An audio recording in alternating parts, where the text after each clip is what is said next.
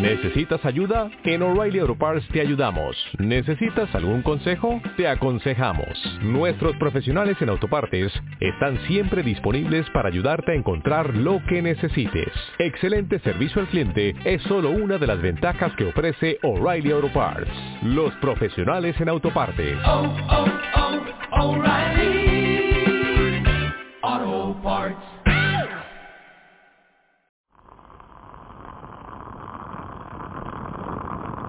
Un saludo desde La Habana. Les habla Giovanni Sánchez, cubana, periodista, ciudadana, y les traigo este cafecito informativo recién colado y sin azúcar para despertar.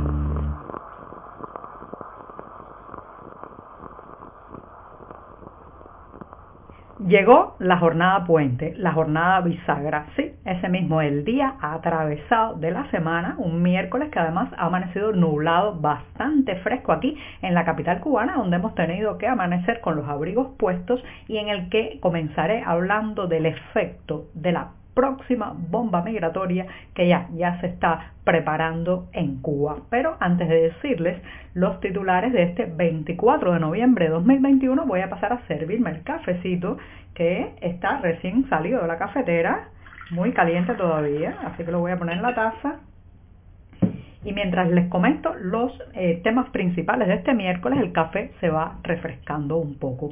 Ya les decía que iba a hablar de la migración. Ayer comentamos en este programa el anuncio sorpresivo de las autoridades nicaragüenses de eliminar el requisito de visado para la entrada de ciudadanos cubanos a su territorio y lo que podría traer esto como consecuencia en las próximas semanas y los próximos meses. Pero hoy, hoy voy a centrarme en el efecto hacia adentro, hacia la población cubana de esa posible isla en fuga masiva que viviremos en los próximos tiempos. En un segundo momento, pues comentaré otro tema que está en este caso relacionado con la eh, prohibición, la inhabilitación a un médico para que ejerza su profesión por nada más y nada menos que criticar el sistema de salud pública en esta isla. En un tercer momento, el pollo, señoras y señores, y no cualquier carne de pollo, la carne de pollo importada de Estados Unidos parece que va a reinar en las mesas navideñas de esta isla a falta, a falta del tradicional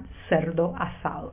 Y por último, una antología revive la obra de José Martí, al que llaman el apóstol americano. Dicho esto, presentados los titulares, pues el miércoles, atravesado la jornada bisagra, puede ya comenzar.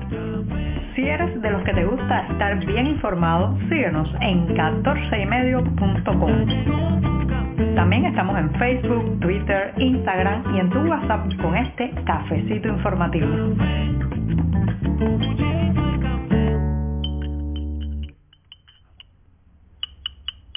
El café se ha refrescado rápido hoy porque, como dije, hay una temperatura bastante agradable aquí en la capital cubana, así que me apuro para tomarme el primer sorbito del día antes que se enfríe del todo de este café amargo sin una gota de azúcar, como saben que me gusta a mí, pero siempre, siempre necesario.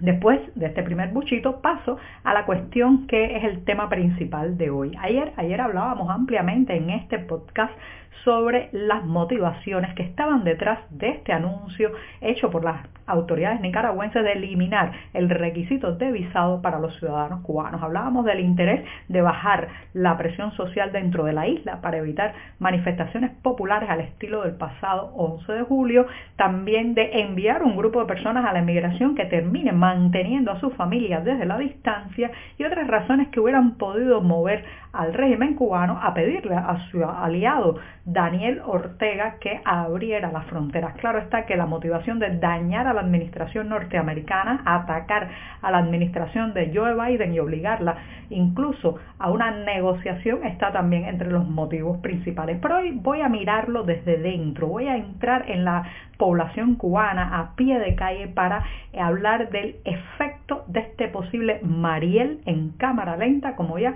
algunos han definido al proceso migratorio que probablemente nos espera en las próximas semanas. Señoras y señores, no quiero ser alarmista, pero podemos estar hablando en poco tiempo de decenas de miles de migrantes cubanos saliendo desesperados de esta isla a través de Nicaragua, incluso de cientos de miles. La, historia y la vida y la realidad pondrá la última palabra, pero el nivel eh, de hastío, hartazgo social, eh, asfixia económica y de todo tipo que se vive dentro de la isla pronostica o vaticina números bastante alarmantes y posiblemente inéditos en la migración. Lo cierto es que, ¿qué va a pasar al interior del país? Recuerden que estamos viviendo en una sociedad que tiene un serio problema de envejecimiento poblacional. Sí, al finalizar el pasado año 2020, las personas mayores de 60 años en esta isla representaron nada más y nada menos que el, el 21,3 por ciento de la población. Reitero, los mayores de 60 años eran más del 21% de la población, pero los indicadores anuncian que para el 2050 ese grupo etario será más del 34% de la población, lo que nos convertirá en el país más envejecido de Latinoamérica. Las razones de este envejecimiento las hemos hablado también en este programa, la falta de expectativa habitacional, los problemas económicos y una serie de factores, pero Señoras y señores, en esta nueva ola migratoria que ya se está fraguando, ¿quiénes son los que se irán? Será fundamentalmente las personas menores de 55 años que sienten que tienen alguna oportunidad de abrirse camino, prosperar, realizarse en lo personal y en lo profesional fuera de las fronteras nacionales. Algunos lo lograrán, otros no, pero ese ciudadano que tiene de sí mismo la autoestima para creer que puede abrirse camino a una sociedad competitiva es también el mismo ciudadano que tiene madera para el emprendimiento, para generar alrededor suyo creación de empleo, de riqueza y también pues de ideas innovadoras. Por tanto, eh, la sociedad se descapitaliza justamente de esas personas que podrían no solamente hacer un cambio político y social en este país, sino también de las personas que potencialmente podrían ir eh, dándole eh, pues algún tipo de solución a la economía nacional. Perdemos, reitero, a los más jóvenes, a los más emprendedores, a los que tienen la autoestima social más alta, que son, en fin de cuentas, los factores y los entes de cambio en todo país. Así que lo que estamos a punto de experimentar no es solamente la salida en masa de un número de cubanos, sino también puede ser una profunda herida demográfica eh, para el futuro de esta nación. Hemos visto año tras año cómo se nos van los amigos, cómo se van los hijos de los amigos, las personas más jóvenes, los graduados, eh, la gente capacitada también profesionalmente, pero creo que lo que vamos a vivir en los próximos meses puede ser incluso aún más desalentador en ese sentido. Ahora, ¿tiene el régimen el verdadero control de esta situación?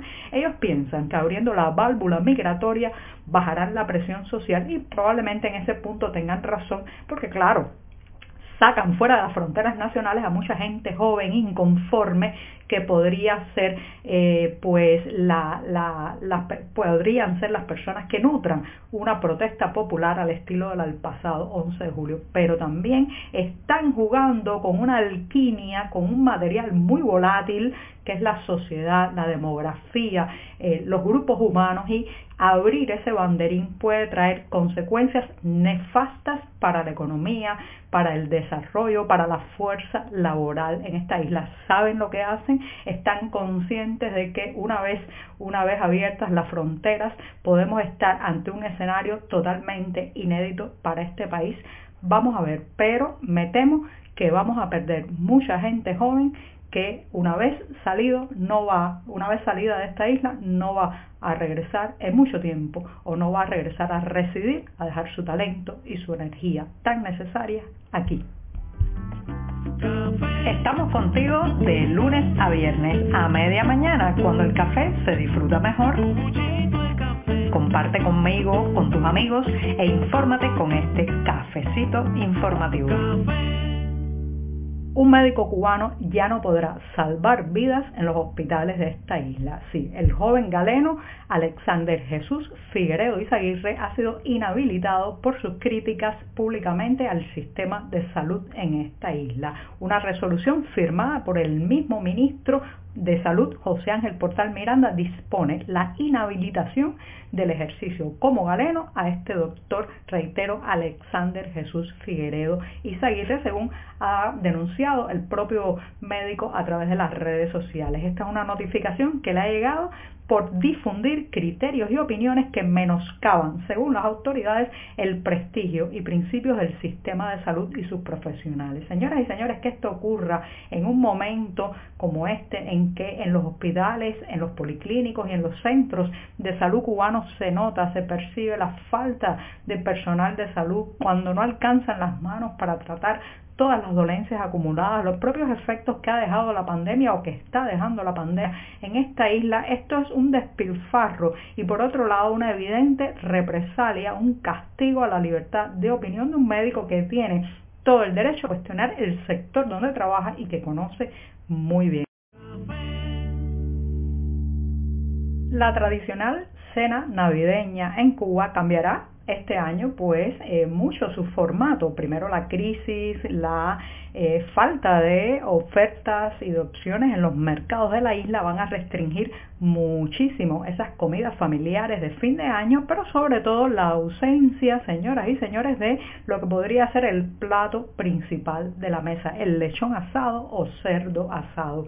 Lamentablemente, la bajísima producción de ese sector ahora mismo en este país pues conspira contra la posibilidad de que las familias puedan disfrutar de ese menú navideño que reitero, llevaba normalmente cerdo asado, arroz, un poco de frijoles también y eh, normalmente se alterna con ensaladas y yuca con mojo. Bueno, pues el cerdo parece ser que va a ser sustituido este año por el pollo, pero no cualquier pollo, el pollo importado de Estados Unidos, porque tampoco, tampoco tenemos una producción avícola que permita llevar un pollo a cada mesa cubana para este fin de 2021. Los precios de la carne de cerdo están estratosféricos. Una libra cuando se encuentra aquí en La Habana de ese tipo de carne pues supera los 200 pesos cubanos, cerca de unos 8 dólares la libra de cerdo al cambio según la tasa oficial entre peso cubano y dólar. Así que muchas familias están optando por el pollo porque el cerdo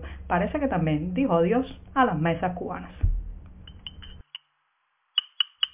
Y para despedirme en este día, el mismísimo centro de la semana, me voy con una pincelada literaria. Si para los amantes de los libros, el martes pasado fue presentada en Madrid una nueva antología con piezas y obras de José Martí, bajo el título Martí en su universo, pues está compilada por la editorial Alfaguara y es una edición conmemorativa de la Real Academia de la Lengua Española y la Asociación de Academias de la Lengua Española. Por hoy es todo. Te espero mañana a la misma hora. Síguenos en 14medio.com. También estamos en Facebook, Twitter, Instagram y en tu WhatsApp. No olvides, claro está, compartir nuestro cafecito informativo con tus amigos.